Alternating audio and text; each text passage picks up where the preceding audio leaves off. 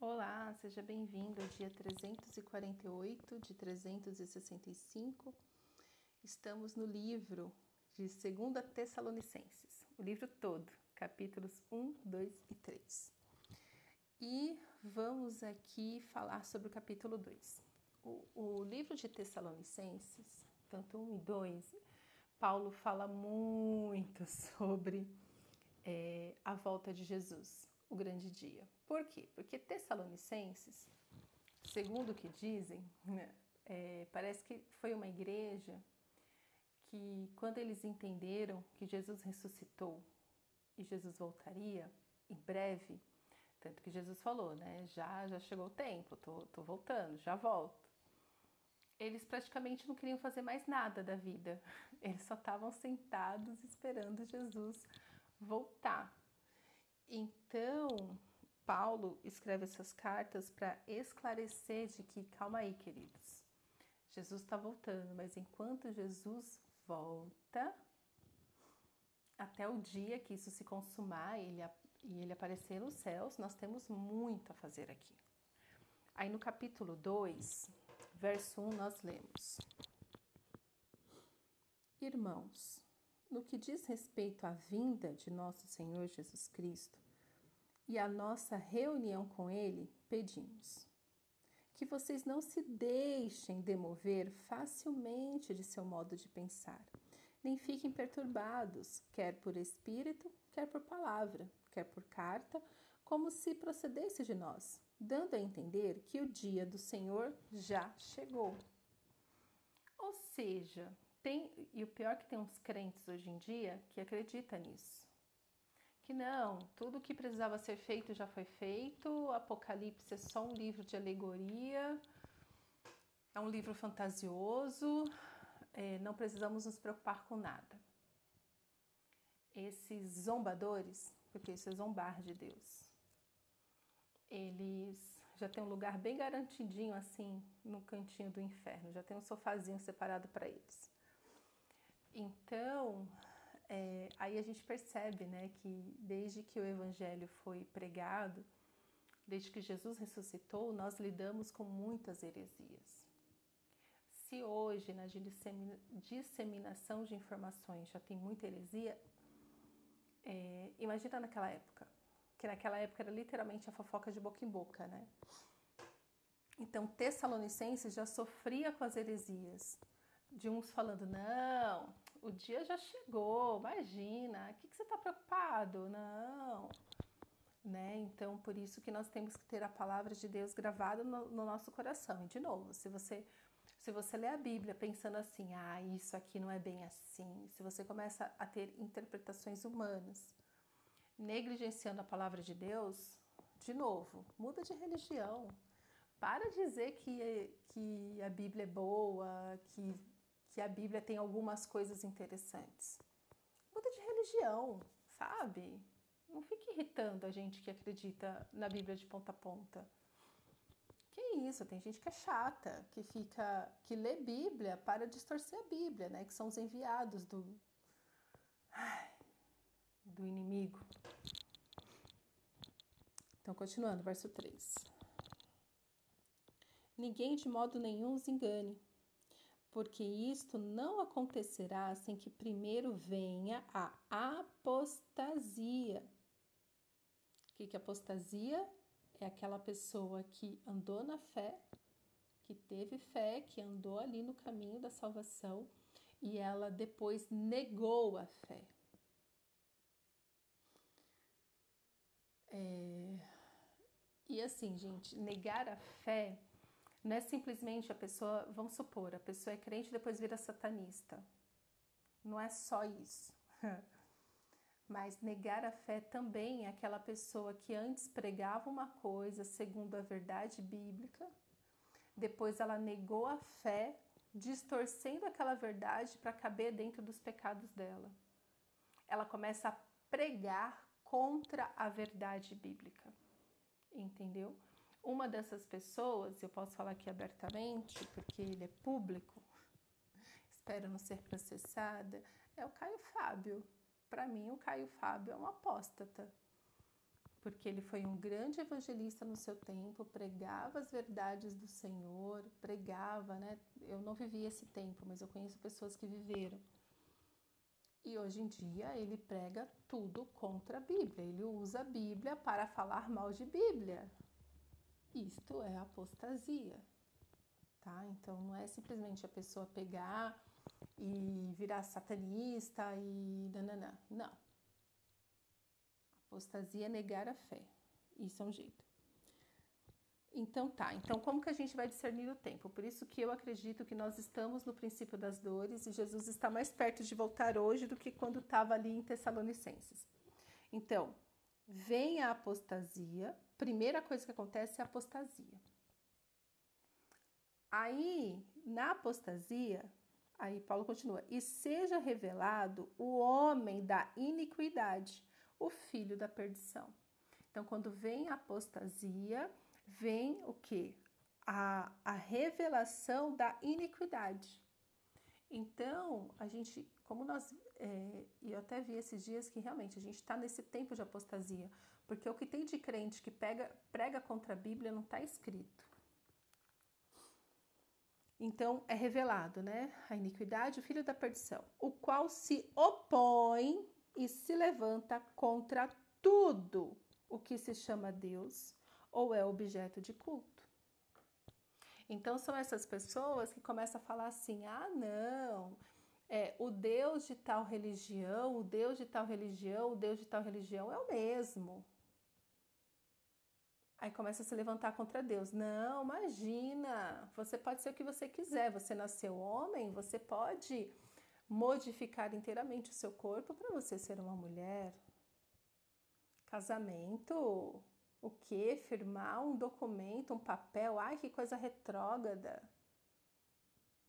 O culto, imagina. Entendeu? Tanto que realmente hoje está difícil achar um culto bom. Tem mais show do que qualquer outra coisa. Então, o que, que esse Nico faz? Ele se levanta contra tudo que se chama Deus ou é objeto de culto, a ponto de assentar-se no santuário de Deus, apresentando-se como se fosse o próprio Deus.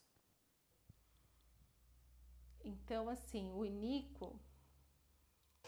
Gente, o, você tem que entender que o diabo, que, que Satanás, ele é muito ardiloso. Ele não faz isso de uma maneira escandalosa, ele faz na surdina. Ele faz isso como se fosse para o seu bem e vai te levando para o caminho da perdição.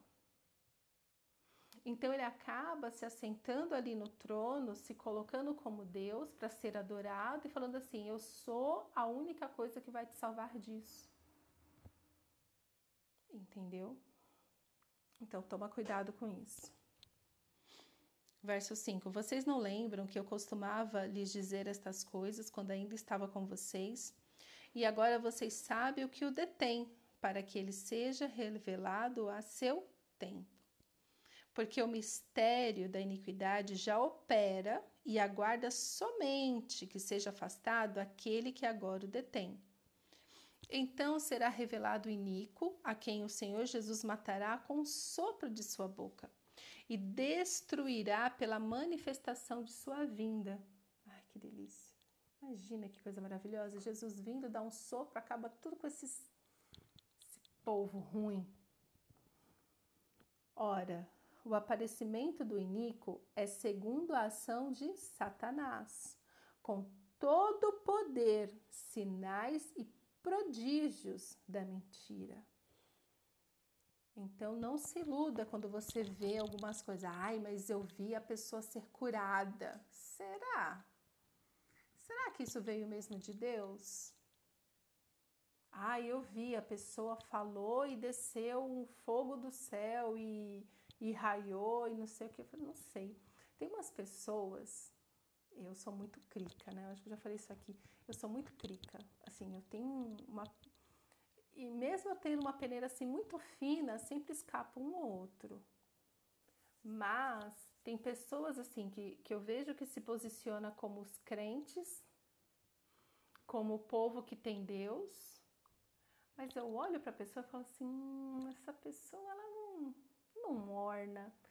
eu, eu não consigo ver, eu não consigo sentir o Espírito Santo na vida dela. E tem pessoas, eu recebo às vezes pregações é, falando assim, ai, assiste esse vídeo. Na hora que eu bato o olho, eu falo, ah, não vou assistir não. Por quê? Porque eu não, eu não sinto essa paz que excede todo entendimento quando eu olho para a pessoa. E eu tenho uma coisa muito assim, tem pessoas que eu olho que eu sinto um nojo físico. Só de olhar, eu falo, uh, o que, que essa pessoa está carregando? Que eu tô com nojo dela. A pessoa não me fez nada, é apenas um vídeo. Eu não convivo com a pessoa tal, mas de bater o olho. Então, queridos, cuidado, tá? Quando cuidado, realmente passa tudo em oração. E eu oro, falo, Senhor, se isso está sendo da minha carne, se é minha soberba, minha arrogância, me constrange, mas se não for, me mostra. Por quê? Porque Satanás, ele, a, a pessoa, ela age segundo Satanás com poder, sinais e prodígios da mentira. Ou seja, você precisa entender que Satanás, ele se transveste né? Ele se veste de anjo de luz, ele se transforma, ele, se disfarça de anjo de luz. Então você precisa realmente olhar e falar: hum, essa luz, será que. Será que. Não sei, entendeu? Então, né, vem tal, verso 10. E com todo engano de injustiça aos que estão perecendo, por que, que a pessoa perece? Porque não acolheram o amor da verdade para serem salvos. Então, a pessoa que está perecendo, ela não acolheu o amor da verdade para ser salvo. Aqui entra o seu livre-arbítrio. Aqui entra você falar assim: não, eu vou acolher a verdade. E você só encontra este lugar na sua vida devocional com o Senhor. Você só encontra isso buscando o Senhor de todo o coração. Então, para de ser um crente de esquentar banco aos domingos e passa a ser um discípulo de Jesus de verdade. Se não, queridos, ah, mas vai, mas vai se perder sim, tá? Não vem com essa onda de, ai, uma vez salvo para sempre salvo. Ai, uma vez aceitei Jesus, não importa mais o que eu faça, você salvo. Não vai. Se não perseverar na verdade, no relacionamento com o Senhor, não vai. E não sou eu que estou falando isso, é a Bíblia. Que isso fique claro. Para falar, ai, a Fátima falou. Vai ler Bíblia que você vai entender isso que eu estou falando. ai, Senhor, misericórdia. Verso 11. É por este motivo que Deus lhes envia a operação do erro para darem crédito à mentira, a fim, a fim de serem condenados todos os que não creram na verdade, mas tiveram prazer na injustiça. Aí você vai falar assim: ai, então eu vou para o inferno porque Deus quer que eu vá para o inferno? Claro que não. Aff, Deus é bom, Deus é muito bom. Mas uma vez que você rejeita a verdade, a verdade que você encontra no seu relacionamento pessoal com Jesus. Eu não estou falando de relacionamento público em comunidade. Uma vez que você tem relacionamento pessoal com Jesus e vai sendo transformado através, deste relacionamento, a sua salvação vai sendo desenvolvida. Porque Paulo também fala isso, agora eu não vou lembrar em qual livro, que a nossa salvação ela é desenvolvida. Mas, uma vez que você rejeita isso, a operação da verdade, que é o arrependimento, que é a, a, a vida piedosa, que é a humildade, aí, querido, você está aqui ó, dando é, o controle para a operação da mentira. E aí você vai perecendo. Deus é tão misericordioso que assim, ele vai te mandar luz em todo o tempo para você se arrepender e voltar para o caminho da verdade. Isso Deus faz até o último segundo. Mas pode ser que Deus mandando você resista. Por quê? Porque tá tão tá tão confortável no engano. Eu conheço pessoas assim, que tá tão confortável no engano, para que que vai se estressar? Ai, é verdade, vou ter que mudar, vou ter que fazer não sei o quê. Então, assim, Deus ele permite, fala assim, ah, você quer mentira? Então toma mentira. Você escolheu. Então, Deus, ele, ele já lá em Deuteronômio de eis que ponho diante de ti a bênção e maldição, escolha, é uma verdade para os dias de hoje. O problema é que a, existe uma teologia tão falha, tão nojenta sendo pregada nos púlpitos, que as pessoas não têm esse discernimento de ah. Então, este é um crivo, assim, que eu, particularmente, eu sempre passo na minha vida. Falo, calma, isso aqui é verdade ou é mentira? Isso aqui tá vindo da minha carne, isso aqui tá vindo da minha carência, isso aqui tá vindo da onde? Ou não, isso aqui realmente é o Espírito Santo, o Espírito Santo que me guia em toda a verdade, me guia na luz. O que, que é isso? A autoanálise para o cristão deveria ser uma coisa assim diária na sua vida com Deus para não se perder. Porque os crentes que eu conheço perdidos é porque eles não têm essa prática. Eu também não tinha.